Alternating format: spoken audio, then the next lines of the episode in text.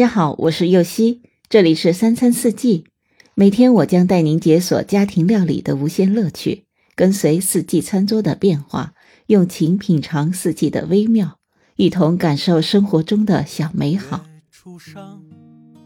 在家自己做纯天然手工果酱，从选购喜爱的水果、好看的容器，到切水果，按自己的口味和水果的特性来添加调料，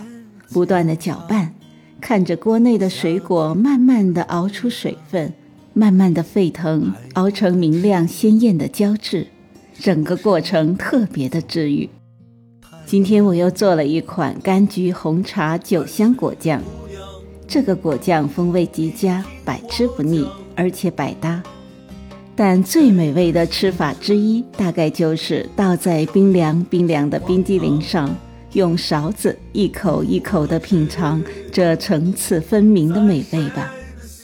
这款果酱所需的食材有：柑橘三百克、西柚一百克、红茶叶三克、橙子酒十毫升、白砂糖两百克、热水两百毫升。首先将红茶叶用热水泡好待用，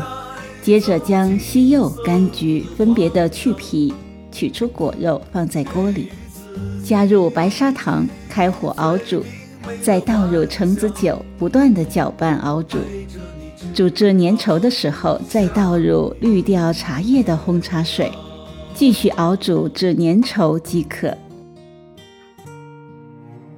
感谢您的收听，我是柚希，明天解锁杏仁巧克力棒。